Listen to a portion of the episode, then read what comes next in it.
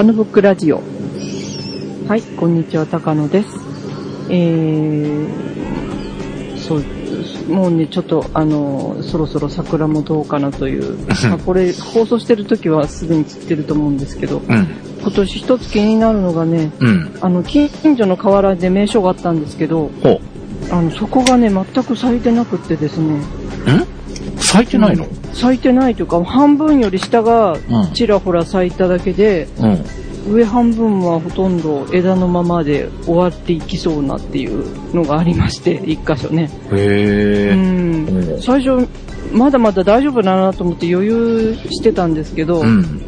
そしたらなんか遠くからずっと毎日毎日見てたら、うん。やっぱ上の方は全然咲いてなくって、うん。で下の方チラチラで、そのチラチラもそろそろ挽回になるかなって思ってたら、そのままあーって終わってくって感じで。ほうん、どうしてかねってみんなで言ってるんですけどね、うんなんか今年の冬寒かったから、上の方で枝が折れたからじゃないかとか、う。ん、まあちょっと病気にもかかってるのかしらというのを思ったりとかですね。うん。うん、やっぱちょっと微妙なところでね、バランスが崩れてるのかもしれないんですけど、うん。うん、まあね、いろいろ震災も、でも震災の影響なんてのは出てないとは思うんですけどね、うんまあ寒かったのが影響したのか、うん。うん、ちょっと一つ残念なところがあったんですけど、まあでもその他はね、うんいろんな桜を入れております。高野です。はい。えー、半助です。もうこっちも、もうほぼ葉桜状態なので、ね。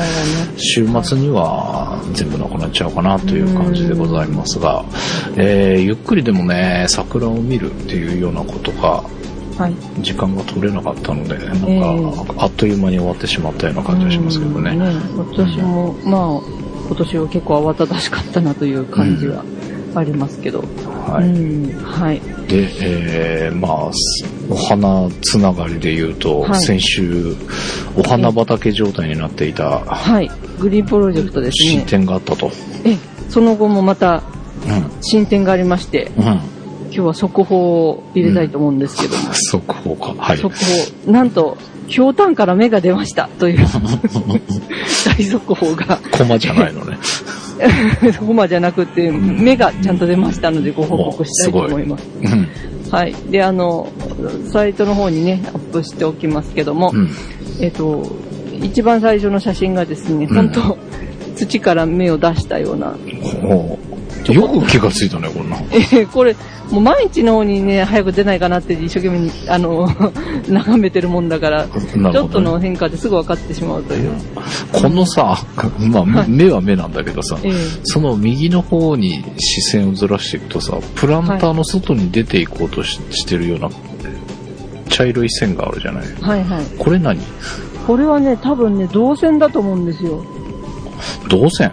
銅線でね、父がこのプランターを固定するのに。このプランターにどっかに穴開けて、その銅線で、うん。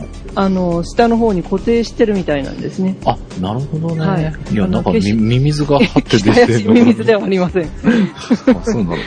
ええあの、なんかね、結構、うち、物を固定するのに銅線を利用するっていう、あ、なるほどね。銅線というか、まあ、錆びないというかね、うんそういったもんで、ちょっと、かなりしっかり固定してるみたいな。いや、よかったです。高野さんの部屋にミミズがあったか思ったんですけど、大丈夫なわけですね。ねえ夏どうなることやらって感じなんですけど、うんいろいろ発生しそうで怖いね。ははい。い。で、2枚目がね、うんこれとはまた別の目なんですけあど、、違うやつなの？うん、これちょっと2、へえ3日前、その、今の目の2、3、前の日ぐらい、前、前の日ぐらいに出た目かな。うんうん。で、まあ大体2、3日経つと、これぐらいの葉っぱがニョキッと出てくるというえ感じで。ー、うんうんはい。ちょっと水やった後なんでね、水が溜まってる感じもありますなん。かいかにもって感じだね。ええうん。元気にね、どんどんすくすくとうん。伸びておりますということで。うん。はい。手前のウリ、ウリからね、こう望むと大きさがちょっと、まあわかるかわかんないか。ああ、ちょちょっと微妙だね。まあでも、ちょっとあの、ちゃんと土をかき分けて上がってきたようなうん。うん感じで、そこは頑張ってるねといううん。うん。感じはしますね。うん。はい。で、3番目がそのウリから出てきた芽ですね。うん。うん。これはでもあんま変わんないね。そうなんですよ。うんこれはね、まあ、あの、いまあでも一番最初に出てきましたね。うんうんうん、出てきたやつで、うん。うん。でそれが伸びたのが4枚目というああ、か、これ、先週と同じ写真ってこと？これは。まあだったかもしれませんけども。なるほどね。ええ。で、4枚目が今現在ですね。現在とか、まあこれああ、それっぽくなってきてる。だいぶ古っぽくなってきてね。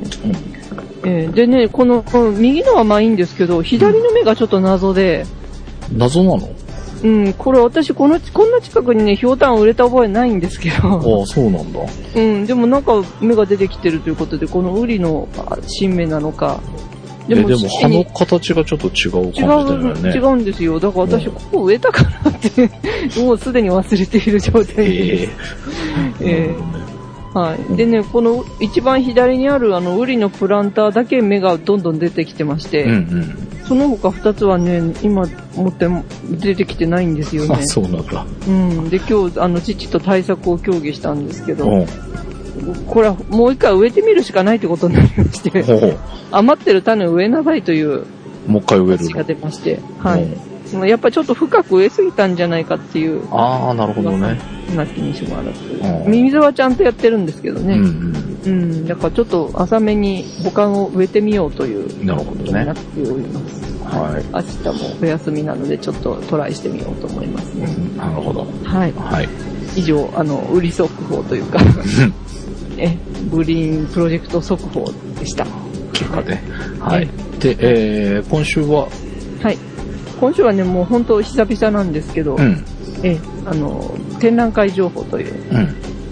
会にしたいと思います。まあ、はいあの、先日の震災もありまして、うん。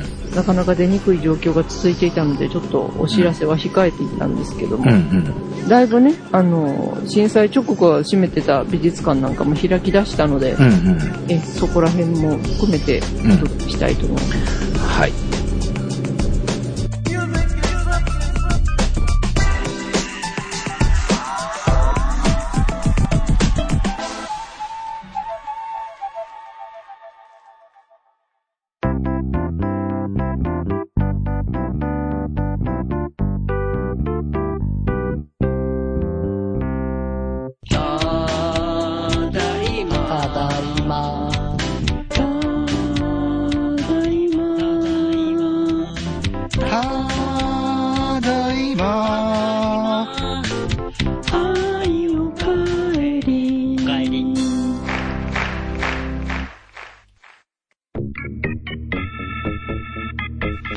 ストスクランブル。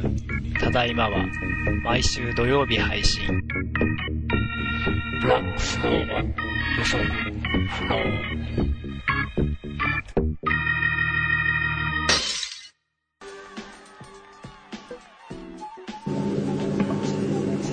はい。それでですね、はい。えー、まず、ひとまず最初にですね、あの、うん以前こちらでご紹介した展覧会が、うんいろいろ巡回してるっていうのが、ま、ありまして、あはいはいはい。ええ場所が変わってってことで。えうんはい、ゴールデンウィークあたりで見られるのをうん2、3紹介したいと思いますけども、はいはい。えっと、まず最初はちょっと、この、ハスケさん見ていただいているリストを、うん。ちょっと順番違うんですけど、うん。あの、いつもご紹介してます、丸亀市猪熊源一郎現代美術館では、はい。えー杉本博さんの、うん。あの、アートの起源うん。という1年間ぶっ通しの展示が、長いって言ってたやつですよね。はいはいはい。で、これが3月6日から新しいのになっておりまして、うんうん。これはアートの起源建築というタイトルがついております。うん。はい。で、これは3月6日から5月15日まで、うん。で、会期中無休で、うん。開館時間は10時から18時というえー、3月6日から5月15日まで無休なんだ。ことで、無休ですね。これはえうん。ー、でも無休って安心していけるからいいよね。そうですね。今日は、あーってことがないんですうんね。ええで、まあ、あの、これもね、まあ、もしかしたら、あの、変更があるかもしれませんので、うん。あの、その都度、行く方は、その都度、このページをご確認いただきたいんですけども、うんうん。はい。で、えー、これもね、あの、これ多分、表紙に出てるのは、グッゲンハイム美術館かなと思ったんですけど。えー、もう、あの、これはですね、科学、前回の科学に引き続いて、うん。えー、建築というテーマのものでして、うん。えあの、なんかね、焦点距離を無限の倍にずらして撮影したシリーああ、はい。フォトスクランブルで紹介してましたよね、それね。はいうんあとはなんかインスタレーションとか立体作品もありということで、うんうん。はい。で、うん、んで、最、さなんかね、この、インギン03シリーズとかいうのもありまして、うん。ええ、あのーこれは、あのー一本のろうそくの炎をね、ずっと燃え尽きるまで写した写真というのがありまして。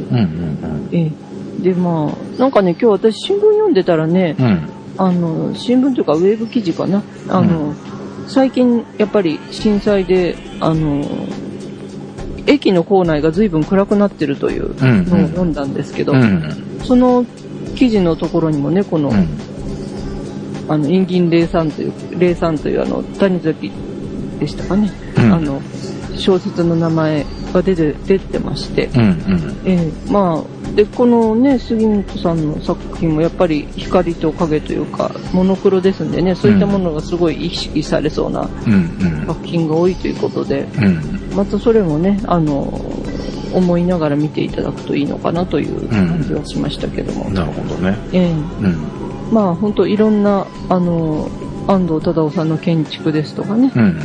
あと、まあいろんな、あの、写真にこだわらずに、あとそういうインスタレーションもあるということで、うん。ぜひぜひ、あの、またお出かけいただきたいと思うんですけど、またうん観覧さ、この間も言いましたね、コーポレーションデーという。観覧無料日もあるそうなので、それもチェックしていっていただきたいですね。まだまだなんか5月、5月以降は募集中ということもあるみたいなので、ああ、なるほどね。ええぜひそれも見ていただきたいんですけどうね。ん。はい。で、あとはですね、えー、それでもうひ、もう、で、他の展覧会になるんですけど、はい。もう一つが本間隆のニュードキュメンタリーという、はい。え、この間は金沢でやってましたけど、うん。えー今回、あ、この度4月からはですね、4月9日から6月26日まで、うん。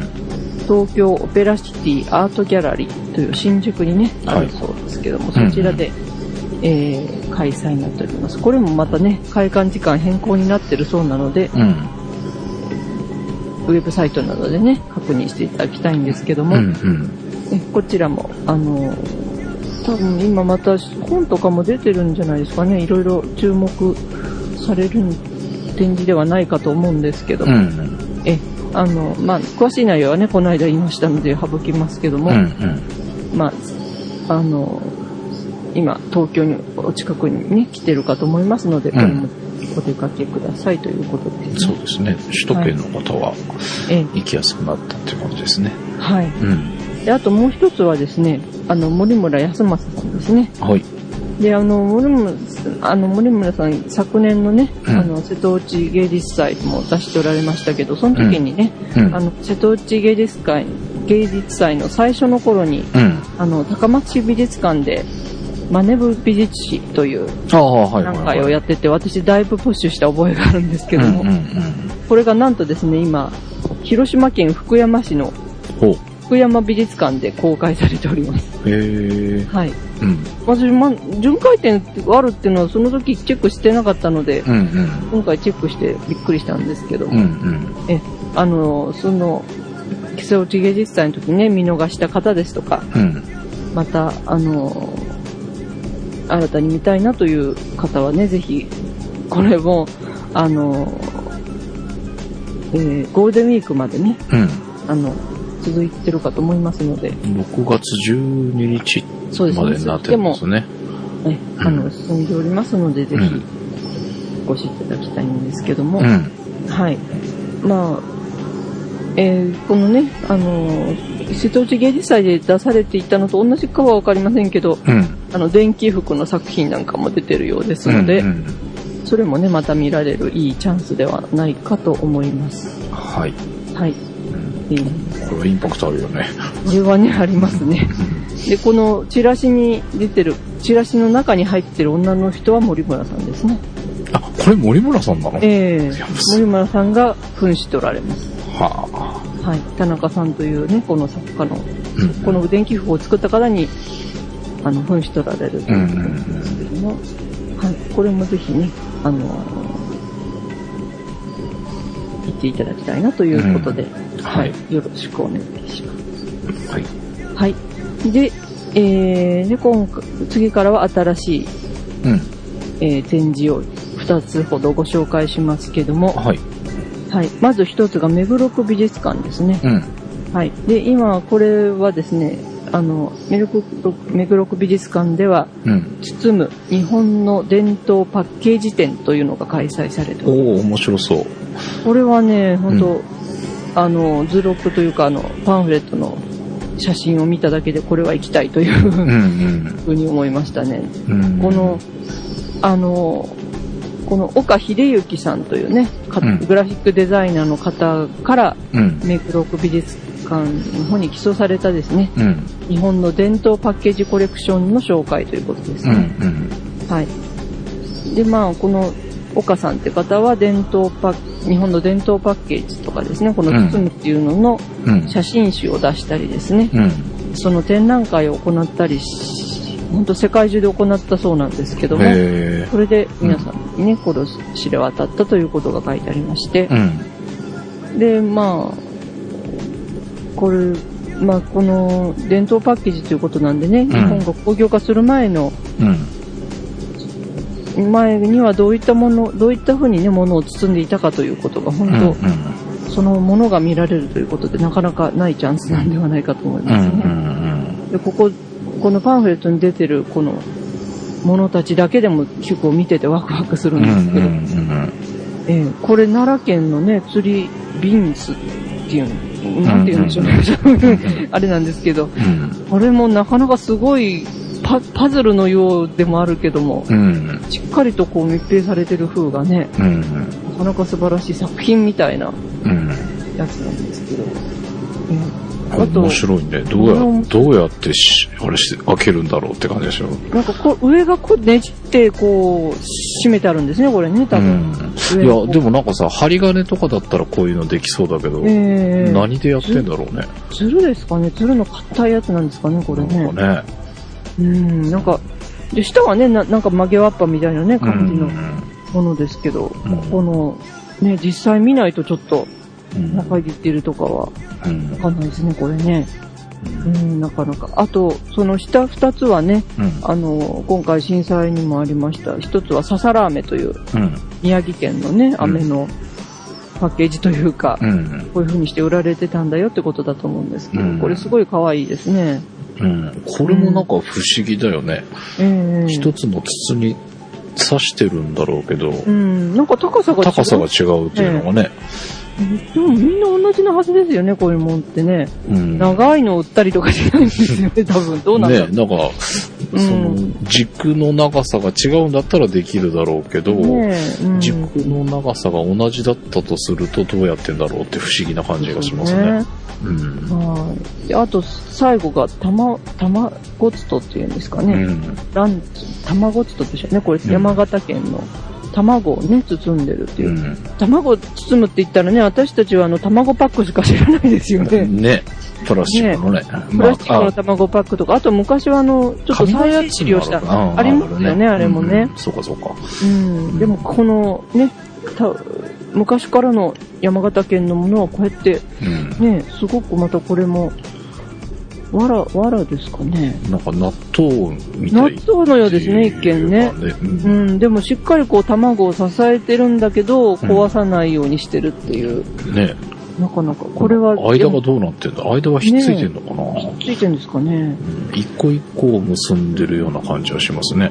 ね、これどうやって持っていったんだろうって思うけど、う。うんん。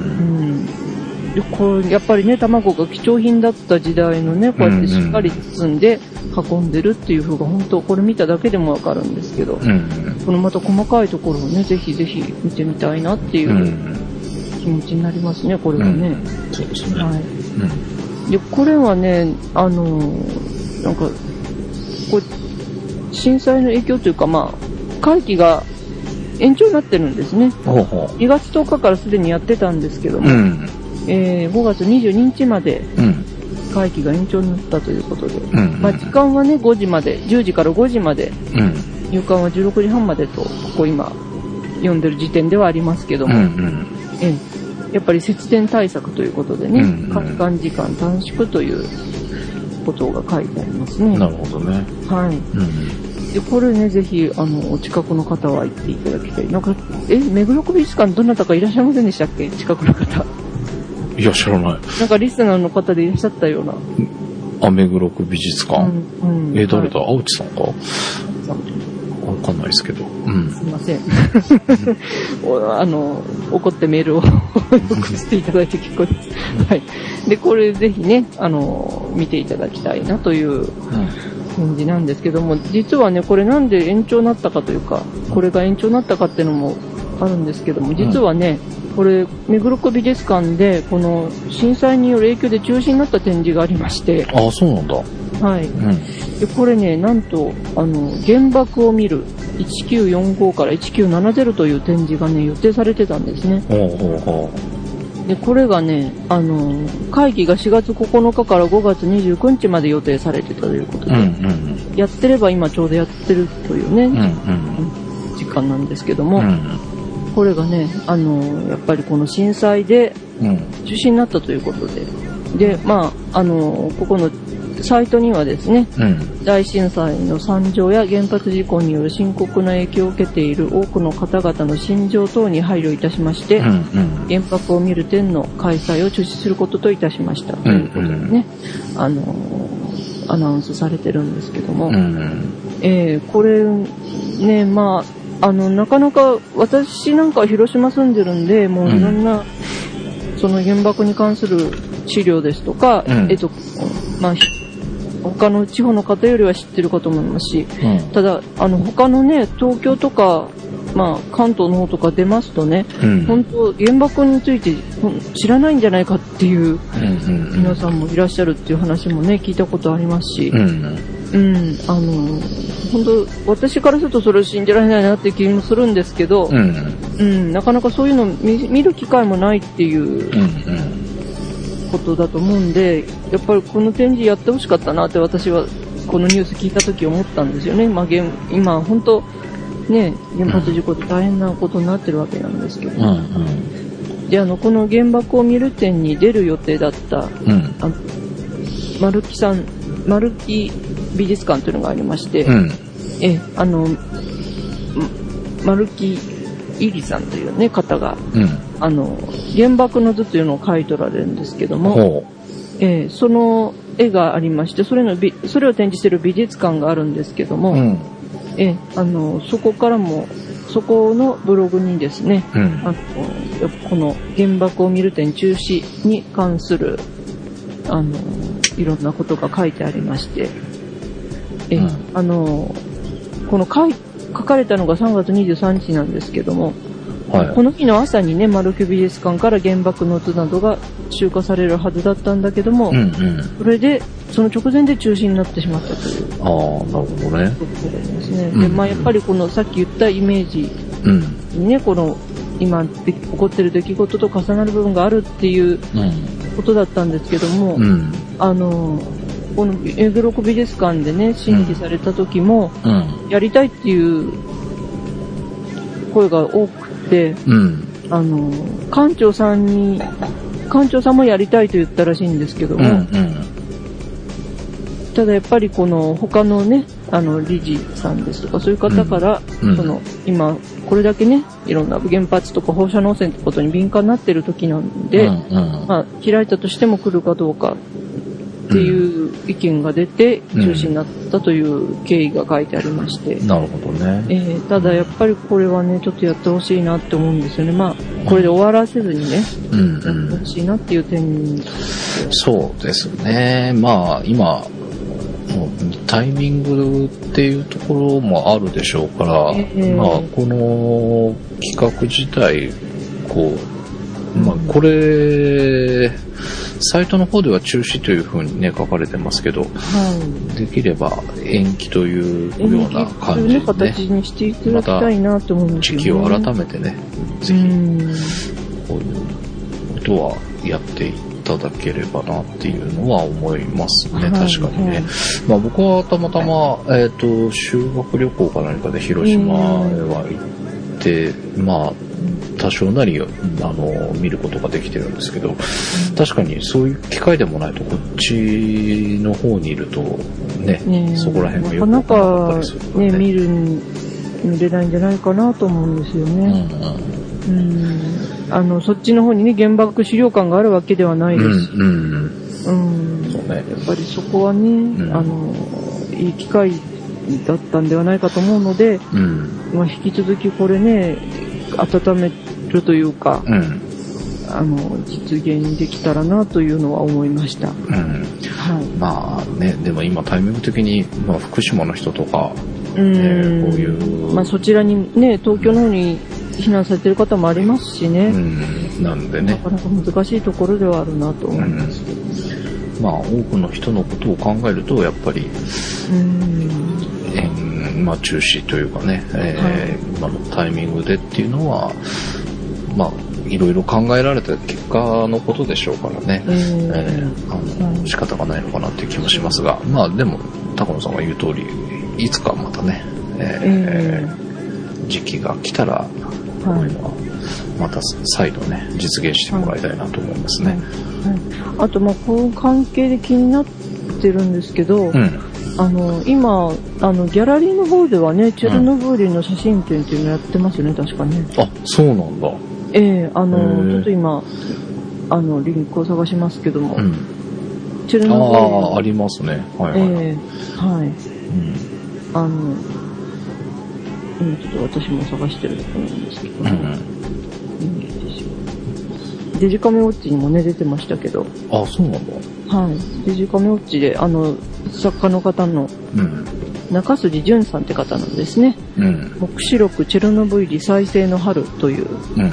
展示がありまして、うん。それが今、この喋ってる時にね、ちょうど開催中なんですよね。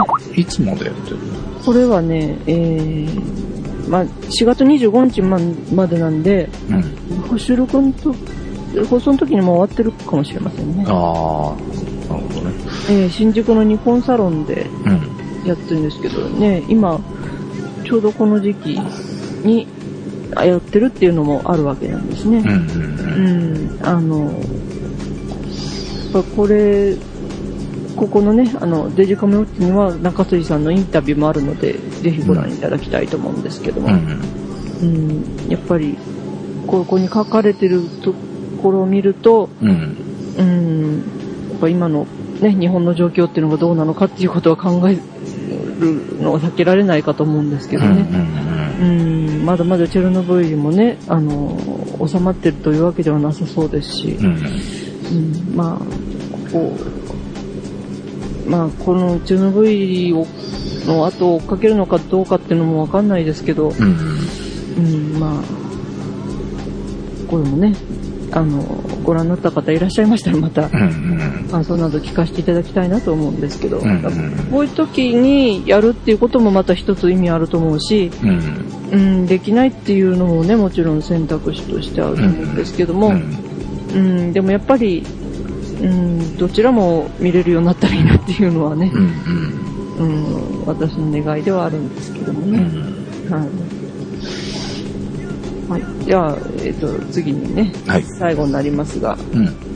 もう一つね、あの、これ京都と東京でね、うん。開催されるということでご紹介したいんですけれど、パウルプレー展ですね。うん。はい。で、今、この喋ってる段階では、京都で開催されておりますね。ほ5月15日まで、う。うん。まあ、もうちょっとありますかね。5月15日まで、うん京都国立近代美術館で開催されております。はい。で、うん今度ね、早いんですけど、5月31日から7月31日までは、うん。東京国立近代美術館、うん。上野にあるやつですね。うん。あそこで開催ということで。おこっちでも見れるわけですね。ええうん。私もこれもまた、やってるっていうのはかすかに分かってたんですけど、うん。またこうやってページなんか見ちゃうとぜひ、もう行きたいなという思いがムクムクと出てくる展覧会ではあるんですけど、ほはい。う。うんこれでね、あの、これもまたあの開催日とかね、必ずご確認の上お出かけいただきたいなと思うんですけども。は面い。白いね。えこれ、なかなか、あの、み、絵柄自体もね、すごく面白いんじゃないかと思うんですけども、うん。はい。あの、日本でも本当、パウル・クレイファンの人たくさんいるんですけどあも、あ、そうなんだ。えうんえあの、これはですね、うん。あの、今回のテーマというのが、うん。この作品をどういうふうにね、作られたかっていうことがテーマになっているそうで。うん。で、なんとクレイはですね、あの、1911年から亡くなるまでにうん。自分の制作した作品のリストを作ってたそうなんですね。はいはいはい。だからこれ何年？え、それって珍しいことなの？でも普通、あの、書き始めて、うん。うん、あの、で、まあ11年からってことなんで、ちょっと大人になってから始めたんですけど、そうんうんの始め、最初の作品っていうのが、4歳の時の作品からのうん。リストを作ってると。があるんだ。あ、それはすごいね。はいはいはい。うん、だからこれはすごいことですよね、やっぱり。あのう、んねえ、私、私なんかは引っ越ししてるんで、その度に散逸してしまったんですけど、うん皆さんもね、お子さんの写真作品とか撮ってらっしゃると思うんですけども、うんうん。そこから、あの、画家となった自分の作品も含めて全部うん。リストを作っちゃったという、へすごい方なんですけども、え。それ、しかもですね、タイトルだけじゃなくて、どうやって作ったかっていうのが、うん。なんかに記載されてるみたいなんですよね。ええあ、そういうの見てみたいねう。ーん。これで、あの、アトリエ写真っていう、うん。アトリエを撮った写真っていう形で記録にも留めてるそうなんですよ。うん。うん、これはなかなか、今、今でもね、なかなかやる人少ないとは思うんですけど、うんうん。か、ね、書きっぱなしなら書きっぱなしっていう人方も結構いらっしゃると思うんですけど、うんうんクレイさんはやっぱり大学の先生もやられたということで、うん。その辺しかかっちりやったんですね。うん なるほどね。で、その、しかもその作品をですね、うん。あの、特別クラスとかね、いいやつとかうん悪いやつっていうふうに、こう、ランク付けしてたみたいでして、うんうんその、超いいやつですね。多分うん特別クラスというのがあったそうなんですけども、うんそれを手元に置いて、うん。うん。それを何回も見ながら、こう、制作を続けたという。ことで、その特別クラスの作品も出ますし、うん。えーいろんな技法をね、紹介する、その過程を紹介することを目指してるそうなんですうんね。はい。で、まあ、あの、まあ、みそうですね。この、アトリエ写真もたくさん出てくるようですし、うん。え、あの、サイトでもね、制作過程を見るなんていうのも紹介されてますし、うんうん。え、あの、まあ、技法をどういうのを使ったかっていうこともね、うん。あの、紹介されるようにして、うんあの、油絵を、油絵を使って転写しながら描いたとかですね、うん。あとは、あの、いろいろもう描いたものをさらに切っちゃって、新しい絵に仕上げたとかですね。えあとは、裏と表にも、裏表も結構、おも裏の方にも結構いろんなこと書いてたらしいとかですね。へえ。なんかいろんな、そういう、うん。あの、やり方ですね。きクレイが絵をクレイが絵を描いたやり方っていうのをね、すごく掘り下げて特集して、あの、紹介してくれてる展覧会ですね。うん。はい。その特別クラスっていう作品もね、見てうなりたいなっていうのもありますうん。うよね。ん。うん。これがそうかという感じでね、だうね。ん、どこがいいんだろうっていうのをね、まずかん、見て考えたいなっていうところはありますね。作家が自らこれはすごいという。っていう風にうん。ピックアップした作品なわけだもなんんねで。すね。で、まあ、サイトにね、この特別クラスの作品の図録も出てるわけなんですけども、うん。またこれが渋い作品ばっかりなんですけど、うんこの良さをね、ぜひとも実際に見て考えたいなというところではありますね。はい。もうほんと細かい、あの、色使い、色分けというかね、してる作品も多いですし、うん。線も独特だし、うん。うん、でも書いてることをしっかりこう、ポエムというか詩というか、そういう詩的なものがたなんかすごいにじみ出てる感じもあるし、うん。うん、そのクレイがね、を作る上でどういうことをあの、気にしてたかっていうのがすごくよくわかるんじゃないかなとういうん気がしますね。ね。はい。いや、なんかこれすごくいろんな人が影響を受けてるんだろうなっていうような感じはしますけどね。そうなんてか全体的に色が優しい感じの。そうですね。優しいように見えますけどね。うんあそこも、あの、見ていただきたいなと思うんですけども。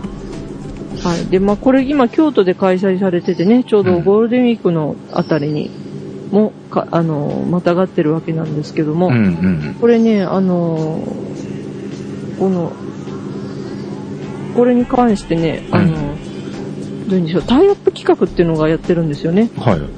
まあ、最近大きな展覧会だとよくいろんな、あの、この展覧会に関するメニューを出してみたりっていうレストランがあったりしますけど、これ、うんこの展示もかなりそういうの取り組みがされてまして、うん。で、まあ今ちょうどね、京都のもね、やっぱりあの震災の影響で、あの、観光客がかなり減ってるという。状況が京都でもあるそうなのでね、うん。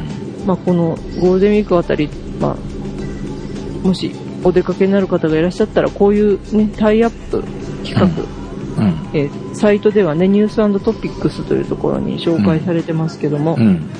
このクレーンの展覧会のチケットがついたうん。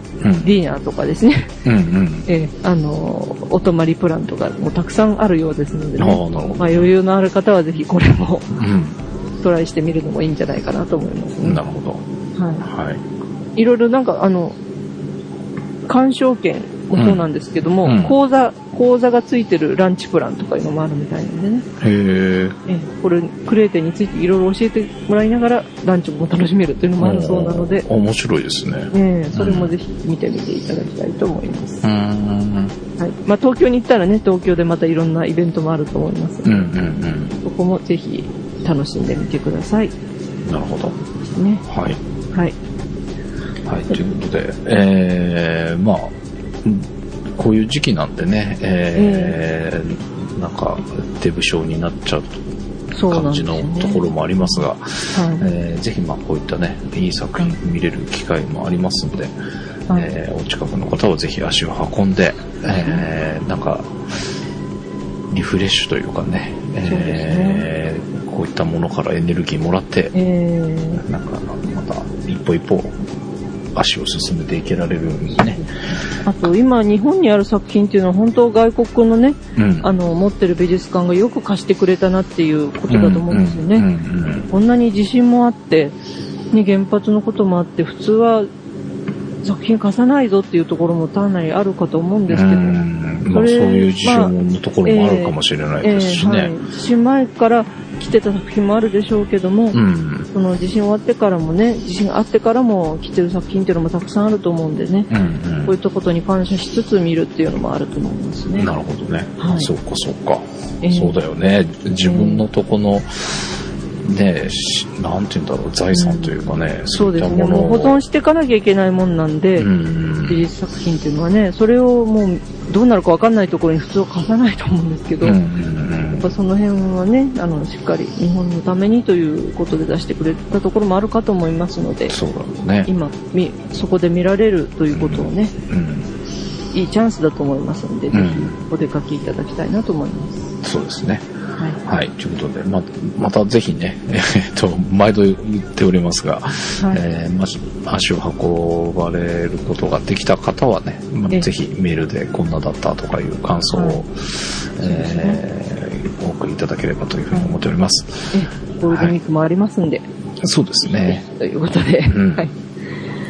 はい。ということで、えー久々に展覧会情報をお届けいたしましたが、まあ、ひょうたんも気になりますが、今日も気になりますが、えーまあ、こっちにね、来てるやつが見れるっていうのはね、やっぱりえできるだけ足を運びたいなと思っております。はいはい。ということで、えーお届けしました、高野ブックラジオ、お届けしましたのは、ハンスケと。